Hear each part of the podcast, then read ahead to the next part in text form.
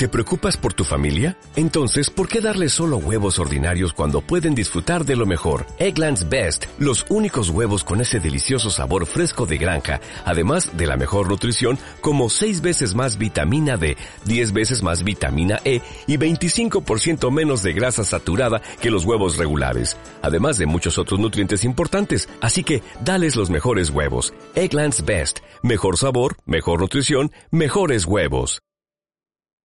Alba, este tiene que ser compacto. Eh, seguido, ¿eh? Todo Sin seguido cortes. porque es que la semana pasada, como no pudiste hacer el podcast, pues todo mm, afuera. Claro.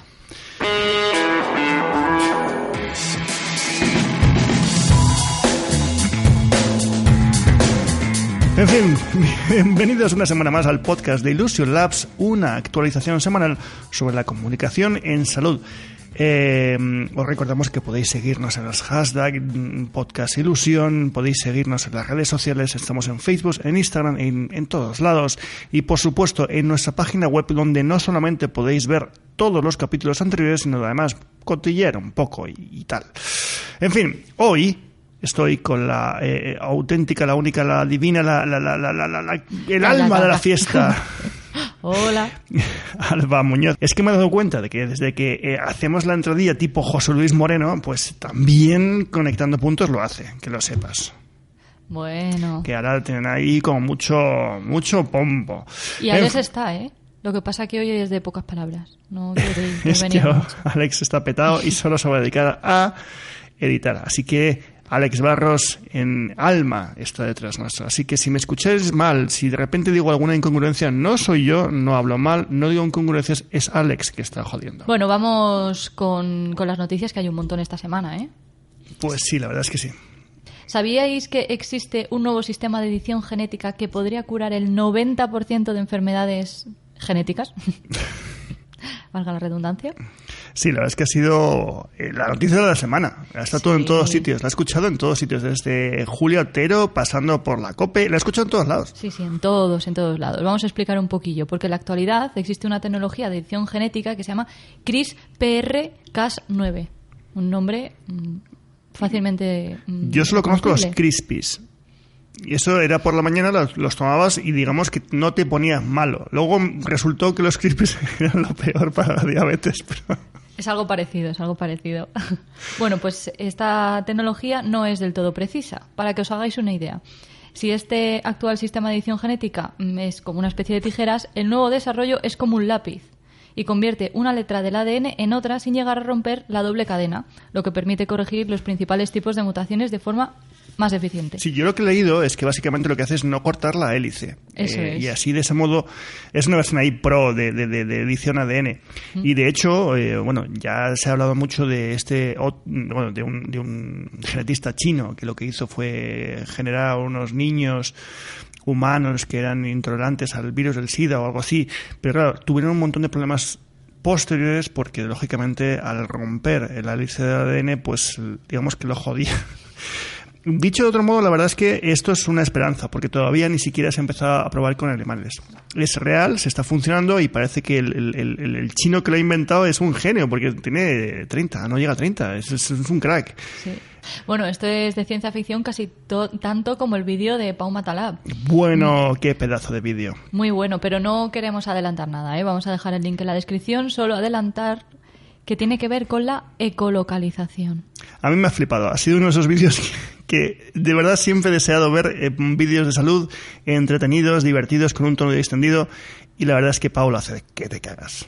Una de cal y otra de arena con el tema de salud porque hemos leído en el país que el cáncer de páncreas y el de colon ha aumentado más de un 10% desde 1997. En realidad tiene un poco de truco, porque este tipo de tumores se detectan con más frecuencia debido precisamente a la detección precoz, pero mueren menos personas que hace 27 años. Bueno, y que antes tampoco teníamos unas detecciones claras de lo que era un cáncer. Bueno, sí lo había, pero digamos que no estabas tan concienciados. Ahora mismo, ya a partir de los 40, te vas a hacer una colonoscopia, te miran de todos lados, Sí. y antes no. Así de sencillo. Así que la prevención es, es necesaria y, y sobre todo el tratamiento prematuro, ¿no? Sí, yo creo También que- te digo que el estilo de vida que había en el 97 mm, no era lo mismo que antes, porque los factores de riesgo del consumo de alcohol, tabaco, las dietas bajas en calcio, leche, fibra, tienen un impacto directo sobre, sobre todo los, los hombres. En las mujeres también influyen los problemas con la dieta, pero no el alcohol o el tabaco, porque por lo general ellas fuman menos. Y, no está mal recordarlo. También digo una cosa, yo solamente veo últimamente mujeres fumadoras, veo muy pocos tíos. Yo también me he dado cuenta de que por lo general cuando las mujeres fuman, por lo menos en mi entorno, fuman más que los hombres. También me he dado cuenta de que cuando quieren dejar de fumar, dejan de fumar y cuando quieren volver, vuelven. Me explico, es que un tío que fuma, fuma. es curioso cómo el cerebro puede marcar. En fin, siguiente noticia. ¿Creéis que las aplicaciones de salud ponen en riesgo nuestra privacidad? Todo pone en riesgo nuestra privacidad. Pues hemos leído en un estudio eh, de Consumer Report que parece que sí. Los investigadores se dieron cuenta de que casi 8 de cada 10 apps más top relacionadas con medicamentos, por cierto, de Android, compartían datos de usuario. Bueno, esta noticia la leímos en LinkedIn gracias a Chema Cepeda. Eh, como siempre, conectando puntos, están en algún lado de nuestro podcast y la verdad es que nos pareció curioso. Esto ya lo he mencionado hace mucho tiempo en mi blog, hablando de marketing en salud, cómo los datos que, ah, por un lado, son muy necesarios para tener patrones y poder predecir, pero por el otro lado podían, eh, digamos, jodernos la vida a la hora de Digo palabrotas porque en el blog no puedo decirlas. A la hora de, bueno, de, tener una, una, privacidad, ¿no? Sí, además hemos, hemos leído que qué tipo de datos, de todo tipo. Dependía mucho de la aplicación, pero eh, cogían datos sobre nombres de usuario, nombre de dispositivos, ubicaciones, versión del sistema operativo, comportamiento de navegación, en fin, todo, todo lo que te podían coger te lo cogían. Y aquí lo peligroso, una vez más, no es que te borren anuncios y que eso ya es chungo, sino que una vez más, eh, un seguro podría dejarte sin cláusulas de cobertura si detectan que, eh, pues lógicamente, estás utilizando una de estas aplicaciones y estás en un factor de riesgo. Esto, insisto, lo llevo diciendo hace mucho tiempo. De hecho, hace poco, no sé si fue una, una mutua de conductores lanzó su aplicación para los buenos conductores. Pero claro, te pongo un ejemplo. Tú, la aplicación, das a OK a las condiciones de uso y las condiciones de uso es una actualización en segundo plano. Dicho de otro modo, tú tienes un accidente. Nada, la tontería, te ha roto el faro del coche, pero has ido a las 3 de la mañana y resulta que ibas 10 kilómetros por hora por encima de lo adecuado que el móvil lo detecta. Adiós por seguro. Entonces, ojito a lo que aceptáis y de quién lo aceptáis y qué coberturas aceptáis, porque no es lo mismo un Facebook que ya es chungo, como puede ser un seguro o un, no sé, cualquier tipo de... Ahí lo dejo. Oye, pero ¿qué podemos hacer para evitar este tipo de, de, cosas? Pues volver al, al, campo, volver al campo, cultivar tu propio huerto y, no sé, tener vacas. Y además no vale solo con leer las políticas de privacidad ni releer esas políticas de privacidad. También tenemos que tener en cuenta la configuración de, de la misma en las apps y los permisos. Hay que ser consciente de lo que te ofrece, lo que quieres y lo que estás dispuesto a dar. Es muy gracioso porque, mira, no tiene nada que ver, pero por ejemplo, hace dos días estaba navegando en una, web de una agencia de publicidad de, Bilbao y de repente pues te ponía lo típico de tenemos cookies, ¿no? ¿Las aceptas o no? Y yo por, por defecto digo que no. Pues es la primera vez, es la primera vez que me mandan a Google de nuevo. le dabas a que no y te lanzaba al buscador de Google. Es como, pues jódete, no puedes navegar aquí. Entonces, claro, el tema está en, bueno, pues no navego, ya está, ahí te has quedado. Pero claro, cuando de repente eh, lo que tienes es un, es un servicio de, de, mensajería o tienes un servicio de, yo qué sé, de cobertura de redes sociales, no lo sé, o que tu seguro de salud te obligue para gestionar tus trámites a través de la aplicación. Estamos hablando de un tema muy complicado porque lo estamos viendo ya, lo estamos viendo en diferentes seguros, estamos viendo cómo cada vez más los trámites se hacen a través de la aplicación, lo cual es maravilloso, pero lo que no sabemos es qué condiciones estamos aceptando de privacidad en dicha aplicación. Me explico. Esta aplicación tiene acceso a tu, tu, panel de salud, esta aplicación tiene acceso a tu movilidad, tiene acceso a dónde mm, viajas. Es que, claro, es, es, muy complejo. Bueno, antes de recomendar o de recomendar nuestro libro de la semana, que toca, vamos a hablar de otro libro, Cuando ya no puedes más, de Enrique Galván. ¿Y esto de qué va? Pues mira, habla del síndrome del trabajador quemado. en la atención primaria. ¿Dónde está Alex? Sobre todo. y cómo repercute en el paciente. Pero no nos olvidemos de que este síndrome lo padecen entre un 10 y un 15% de los trabajadores en España. Bueno, es que un 10 y un 15% de los trabajadores de España yo creo que son pocos, también te lo Muy digo. poco. Y segundo, es que yo creo que no es que haya un 10 o un 15% de trabajadores quemados en España, es que existe un 80 y un 85% de jefes complicados en España. Eso también cuenta el libro, porque existen muchos condicionantes como los jefes tóxicos, los climas laborales eh, degradados, etcétera.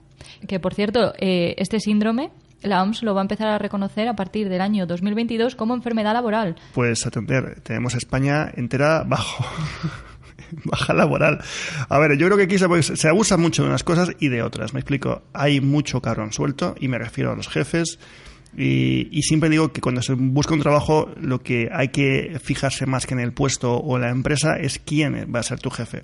Claro, esto es muy bonito decirlo, es muy complicado hacerlo porque no todo el mundo tiene todas las opciones, sobre todo cuando en España, a día de hoy, acaba de salir una noticia que los niveles de paro están al mismo nivel que en, durante la crisis. Cágate, Lorito. Esto, esto es lo que no se habla y se habla de, pues eso, de Halloween, de los huesos. Hay más ricos también que el año pasado. Sí, pero son, que son más monos, no que sean más ricos, que son mucho más monos. Ya. Son, son, pero bueno, es que los ricos son más ultra ricos. Es que cuidado, es que estamos creando un sitio, bueno, eso ya es otra conversación. Vamos a pasar de. Estábamos tardando mucho en sacar el temita de las redes sociales. Sí. Pero bueno, ya va tocando. Redes sociales, conectando puntos y luego ya Health Creators. Esto es nuestro podcast. Ya. Sí, es que- no hay más, es que no hay más. Nada nuevo. Bueno, esta semana hemos visto cómo ha cambiado en tres años este uso, el uso de las redes sociales, gracias a, a unas estadísticas que ofrece el CIS. ¿Qué creéis que ha pasado? A mí no me ha sorprendido mucho. ¿eh? Tinder, ha petado. Tinder ha petado.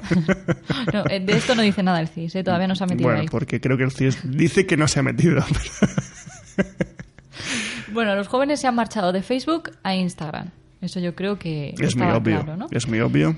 Twitter sube en los mayores de 35 años También muy obvio. y Facebook en los mayores de 45. Vamos, Súper obvio. No dice nada que no. A ver, yo creo que es muy lógico lo que está sucediendo. Instagram es muy rápido, es, eh, además se ha convertido en una plataforma maravillosa para compartir todo tipo de contenido, además es muy divertida y además es adictiva. ¿Qué quieres? Pues más. Eh, es que Facebook, no sé si hace mucho que... Yo tengo cuenta, no la utilizo, la tengo muerta, la tengo para el canal de, de YouTube. Y sí, la gente me, me- me pregunta, me dice, pero es que me parece muy lento. Es como coñazo, de repente. Es que claro, Instagram es, es, es muy rápido. Sí, sí, sí. Twitter, eh, lo que me sorprende de Twitter es que ahora mismo yo sigo mucha gente de Estados Unidos, gente que creo que son muy top a la hora de, de- de innovar, de comunicar, y de hecho los últimos tweets de, de uno de ellos, de Adam Safler, decía algo así como, ¿todavía seguís aquí? Como- y bueno, y mucha gente pues contestando un poco que sí, de residuo. Yo lo utilizo mucho porque, porque la comunidad en España creo que está ahí. Sí, y, fe- y bueno, y Facebook mayores de 40 y 45, pues no lo sé. Yo no tengo más de 45 de momento. Lo- De lo que no se habla, una vez más el CIS está por debajo, es de TikTok, eh, que tú y yo hemos hablado Sí. que a mí me tiene completamente arrebatado. Primero porque si, si Instagram es hipnótico, TikTok es adictivo. Segundo, no puedes parar de hacer scroll. Tercero, mm, no puedes parar de hacer el gilipollas. Yo, anda que no he hecho yo stories y las he cancelado porque, a ver, Fefo, ¿qué estás haciendo? Pues para TikTok. Mm, Ya, pero ¿No? ¿No? pero luego puedes hacer cosas increíbles. Mira, hay un tipo que, que sigo mucho, además tuve la oportunidad de hablar con él, eh, que es eh, Gary, Gary Vaynerchuk, Gary B, que es un, llámalo como quieras, influencer de negocios, de social media. Ese tipo ahora habla mucho de TikTok y dijo algo que a mí me sorprendió y es que la visibilidad en TikTok es muy real, o sea, es orgánica. Y segundo, es brutal comparativamente con los filtros que está poniendo Instagram con sus algoritmos. Ahí hice la prueba. Dije, bueno, pues voy a coger uno de mis vídeos, un trocito, y lo voy a poner en TikTok. Que por cierto te deja ponerlo en vertical y horizontal. Ahora también en Instagram. Pero bueno, a lo que voy. Mientras en Instagram tenía, pues sí, no sé si llegó a la, a la hora y media, llegó a los 300 views en, en lo que es en, nada, en, en un story, sabes que son 24 horas, luego ya subió mucho más. Pero en TikTok, en una hora, conseguí 500 visualizaciones y no sé cuántos comentarios. Y dices, ostras, esto es oro. A ver, que sí, que son gente muy joven. Luego no hay tanta gente tan joven. Hay mucha morralla, pero como plataforma de comunicación creo que tenerla muy en cuenta. Así que, en fin, el año que viene hay que hacer una sección especial de TikTok en Healthcare Creators, los premios. Que por cierto, ya he visto algún médico.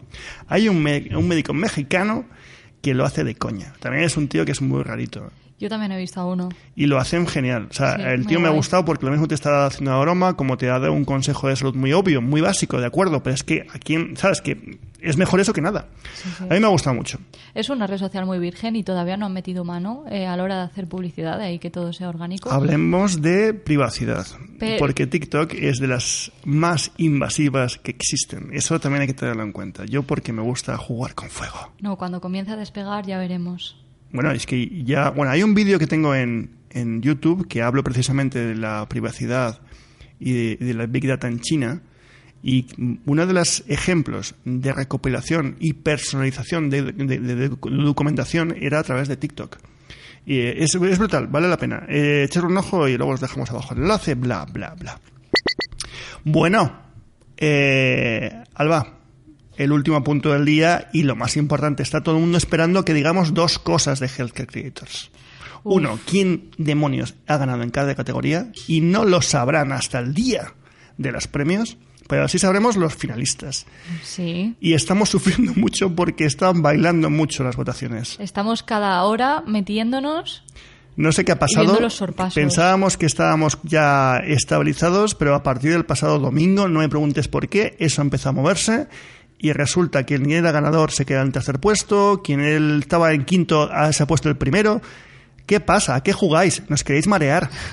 En serio, esto es increíble. No podemos decir nada todavía porque creemos pues queremos que estéis ahí agobiados y haciendo campañas. Hoy hemos visto una diapositiva de Healthcare Creators en un congreso. Sí, muy, muy, muy, muy chulo. Pues eso, que cuanto más hype, más lo compartáis. No dejéis de hacer campaña porque eso se está moviendo mucho y creedme, los que parecían que estaban ya ganadores en casi todas las categorías han cambiado. Así que el próximo día 31 sí. diremos los ganadores. No, diremos los finalistas.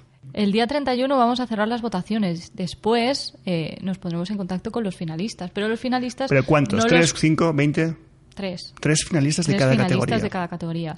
Y hasta el día 1 no van a saber los finalistas. El día 1 lo diremos. ¿Y cuándo se van a decir los ganadores? Los ganadores hasta el día... La- No lo sabemos. Eh, No sabemos. ¿Lo decimos no lo decimos? No podemos decirlo. ¿Por qué?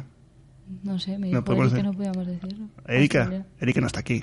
Hola Erika, bueno, mira, vamos a hacer un spoiler aquí, en exclusiva. Los únicos, los primeros, a pesar de que Erika nos va a cortar los pip.